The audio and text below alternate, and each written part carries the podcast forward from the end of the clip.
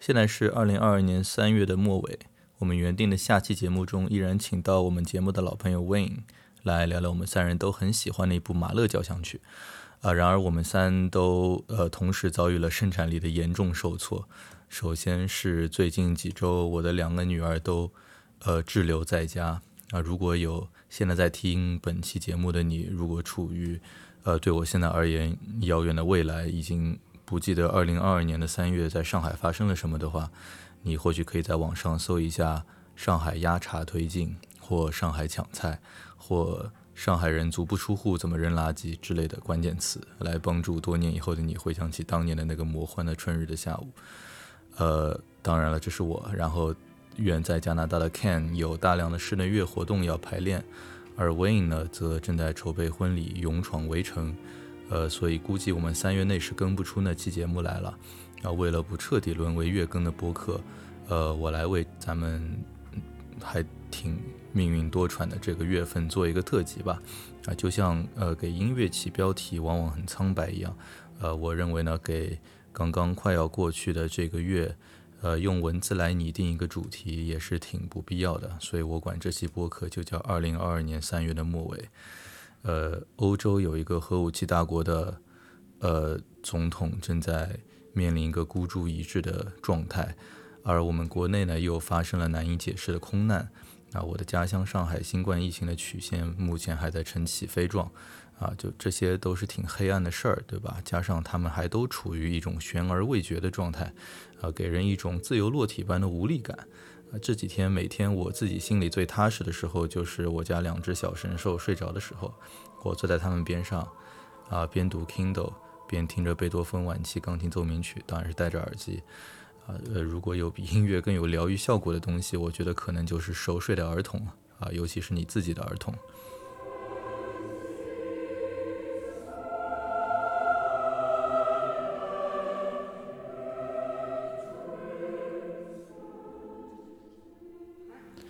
那去年的秋天呢，我受宁波艺术教育博物馆的邀请，去和歌德学院，当然呃也就是德国政府的文化传播机构，呃，与浙江音乐学院的李鹏程教授一起作为嘉宾，做了一场交响乐的导赏活动。呃，当时我从柏林爱乐的欣赏音乐厅里呢，选择了一些与，当然这是当时定的主题啦，呃，一些与生命和希望有关的音乐会现场片段。那我今天就稍作整理和调整之后呢，也在咱们响声的节目里给大家讲一讲、放一放。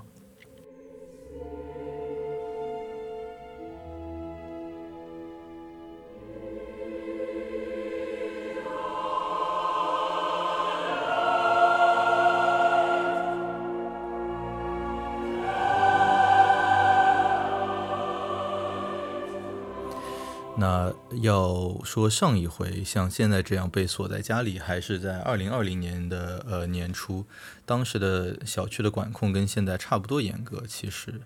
而且大家也都是跟现在一样人心惶惶。当然，最大的区别就是当时其实在上海并数不出几个病例，呃，带来的恐惧主要是对病毒的那种一无所知吧。那后来呢，上海市政府觉得稳了之后呢，也是开始试图鼓励大家戴好口罩上街活动。那啊我记得，当然我家周边就刚好是上海的某网红街区，呃，就首当其冲的搞起了，呃，像后备箱集、后备箱集市啊等热热闹闹的活动。就是当时吧，就是在已经两三个月基本上足不出户，呃，包其中还包括了一个空前萧瑟的新年，我相信大家也都历历在目吧。啊，经历了不少的辛苦和冷清，以及尤其是非常不多元化的外卖。啊，之后呢，一时间突然街区里啊人头攒动，而且当时就街边的樱花呢也是非常，呃适时的集体盛开啊，呃我印象非常深刻，很有画面感。当时漫步在这个突然降临的春天当中，啊，即使是如我这般性格比较孤僻的啊，也无法，呃抵挡人作为一种社会性动物此时心里涌起的那种温暖感。而就在那个时候，耳机里的勃拉姆斯的《德意志安魂曲》的第一乐章，呃就像一层滤镜效果一样，啊、就让眼前的画面多了一层朦胧和诗意。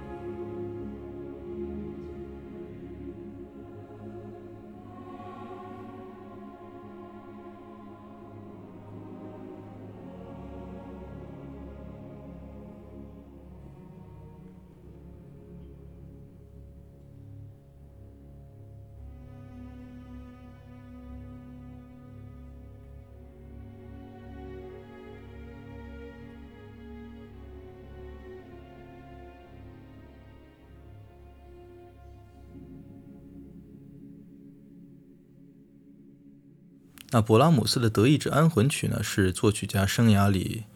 特别具有转折意义性的一部作品，也是他最为大部头的作品之一。啊，这作品由合唱团、管弦乐团、一名女高音和一名男中音演唱家呃演出，呃，总时长往往会超过七十分钟。在一八六五年，勃拉姆斯的母亲去世后不久呢，他就开始创作这部作品，这也是这部作品跟生命的一层关联吧。而更早之前去世的罗伯特·舒曼就是他的良师益友啊，呃，也曾思索过一部同名的作品。所以就是，呃，虽然勃拉姆斯对作品的创作动机是缄口不语，但是就这段时间亡故的这些亲朋好友，啊、无疑是为这部作品注入了一种深刻而。呃，极富张力的一种情绪。那这部作品从头到尾我都非常喜欢啊！我相信我以后肯定会跟看一块儿专门聊一期这个作品。那我想今天呢，就除了第一乐章，我再放一下其中的第六乐章。呃，这个乐章有着还还算挺清晰的呃情绪发展路线，从一开始的一种阴霾、不安、不确定性，到中间这种极具张力的一种冲突斗争，到最高潮啊、抵达胜利的那一刻，突然女声部和就女生和男生两个呃合声部的这个合唱开始构成了一段非常宏大的这个赋格啊，把作品的一种情绪啊引向了一种光明、和谐和解脱。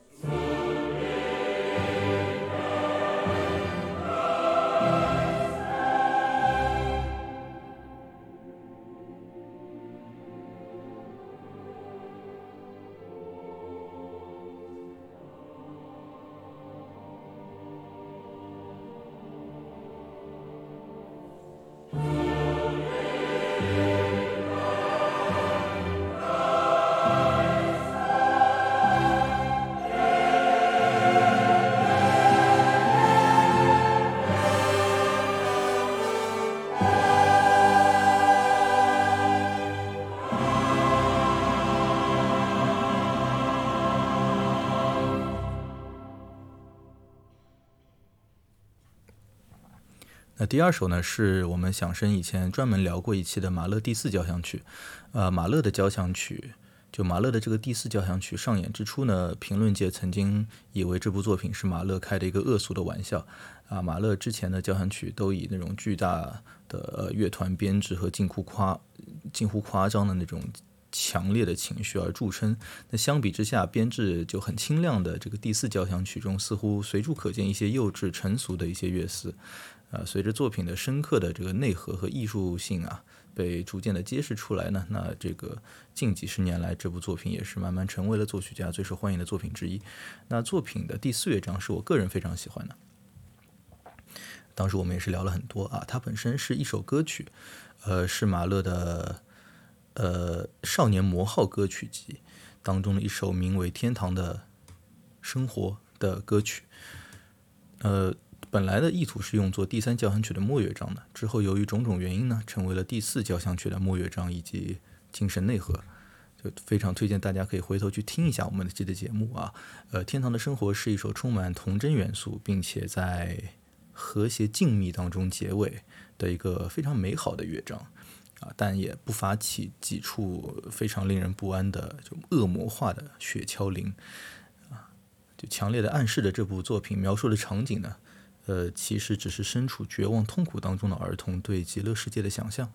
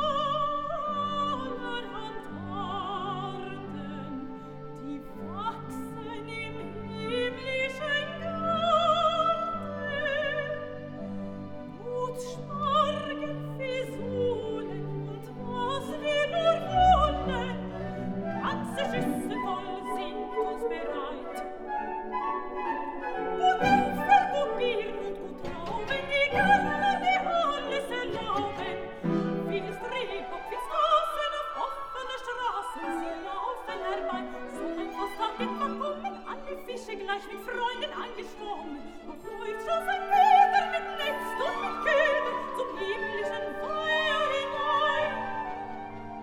Sankt Martha der Kirchen muss sein. Sankt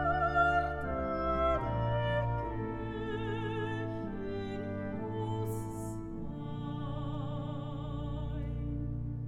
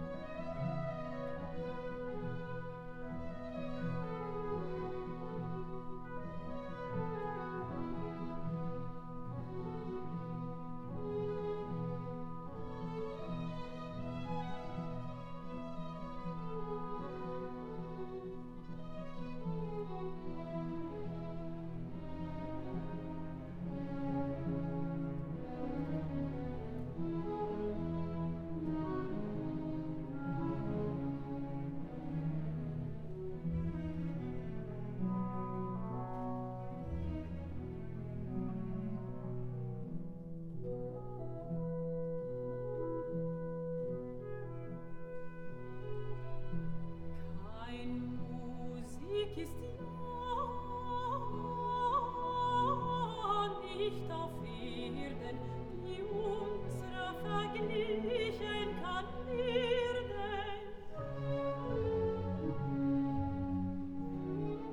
Elftausend Jungfrauen zu tanzen sich trauen, Sankt Ursula selbst dazu lacht. Kein Musik ist ja nicht auf Erden, die unsere verglichen kann werden.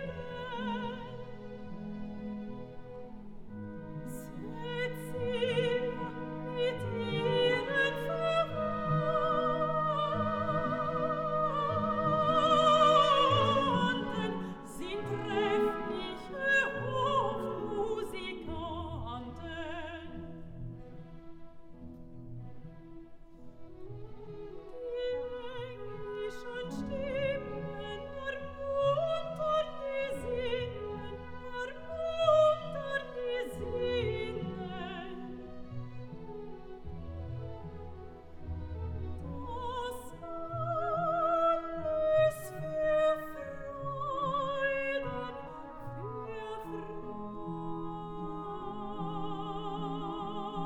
für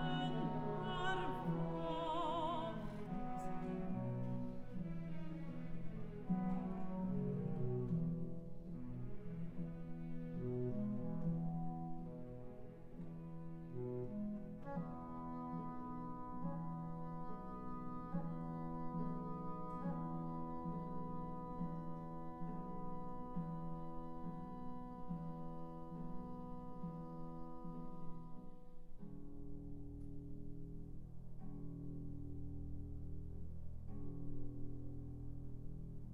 那第三首选择的作品是德国作曲家马克思·布鲁赫的《晚岛》。啊，之所以当时在那个场合选择这首作品呢，是因为柏林爱乐的这个线上音乐厅里的这部作品的这个演出，呃，出自呃就是二零一五年纪念奥斯维辛集中营解放七十周年的一场音乐会啊。那场音乐会的名字呢就叫《Violins of Hope》。啊，其实还挺事件性和有点甚至有点政治性的一场音乐会吧。但是我自己印象非常深刻啊，当时我刚好和我的太太以及几位好友在新西兰旅行，啊，我太太 Sherry 对安排在第二天的跳伞活动非常的激动啊，呃，而我对即将到来的这项极限运动，呃，思考起了人生的生与死的等等的问题，而且我真的在 Google 上开始呃搜索跳伞的死亡率，我记得没错的话，好像是百万分之个位数，好像是六还是九，呃，接着我的手机上就推送了呃柏林爱乐正在直播这场 Violence of Hope 音乐会的消息，呃就大家可以想象，当时处在一种灰暗的情绪之下，觉得自己明天可能就要没命了，呃的我就点进了这场 Violence of Hope 进去欣赏了起来。呃，音乐会使用的乐器呢，全部都是呃死于大屠杀的犹太音乐家的小提琴和大提琴。我记得，呃我不记得这个我还没有 fact check，但是我记得好像当时读的某一个呃文章当中提到，有一把小提琴的是那那个音乐家在登上了开往集中营的火车上，啊，从窗口扔出来的，啊，说请你们救下我的小提琴，它在我现在要去的地方将没有无法幸存，还是挺感动的。那布鲁赫的这首《晚岛》呢，可能是作曲家除了自己的小提琴协奏曲以外，如今最常被演出的作品。呃，是为独奏大提琴和乐队而做的。呃，题材上呢，有点像一首单乐章的大提琴协奏曲。那作品取材于呃希伯来的祷歌啊，代表着一种犹太人的身份认同，它非常的优美感人。那作品只有一个乐章啊，如我前面所说，那由D 大呃不好意思，由 D 小调的第一部分和 D 大调的第二部分组成。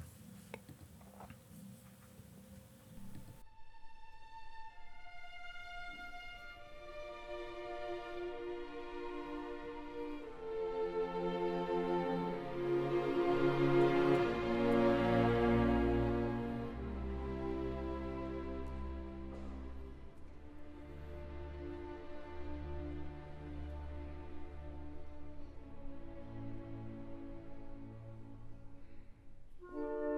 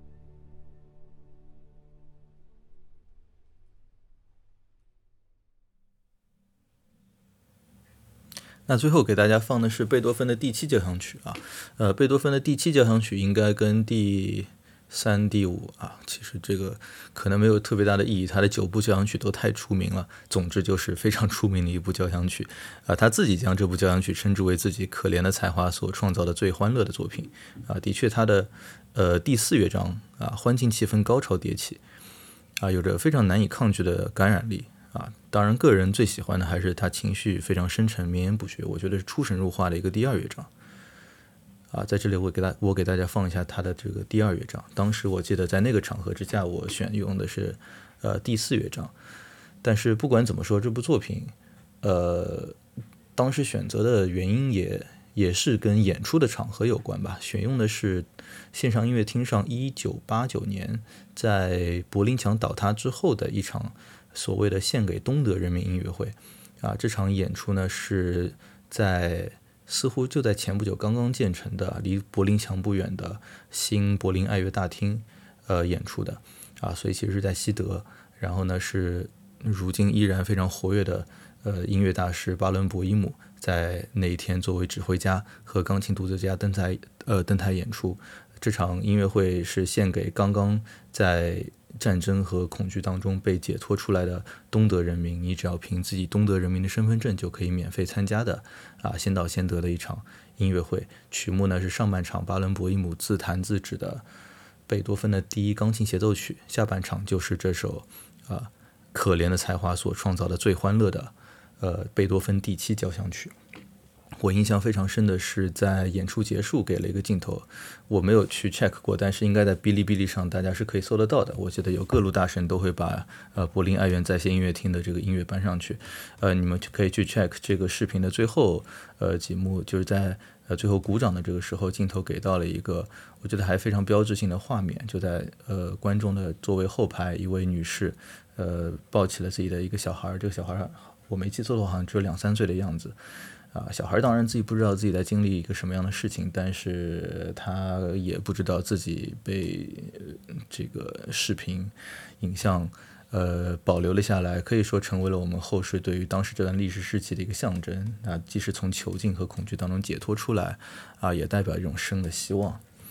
啊，呃，之所以今天选择这几部作品，倒不是说哪部作品代表了战争，哪部作品代表了疫情或者空难，但是我觉得欣赏这些，呃，其实比我们现在所经历的要难受很多的一些以前的人经历过一些同样性质的一些苦难，啊，他们所创作和他们演绎的这个音乐，应该能够引发一些我们的共情，啊，并且能够给我们注入一些力量。那我们也希望，呃，这个世界能够尽快的好起来。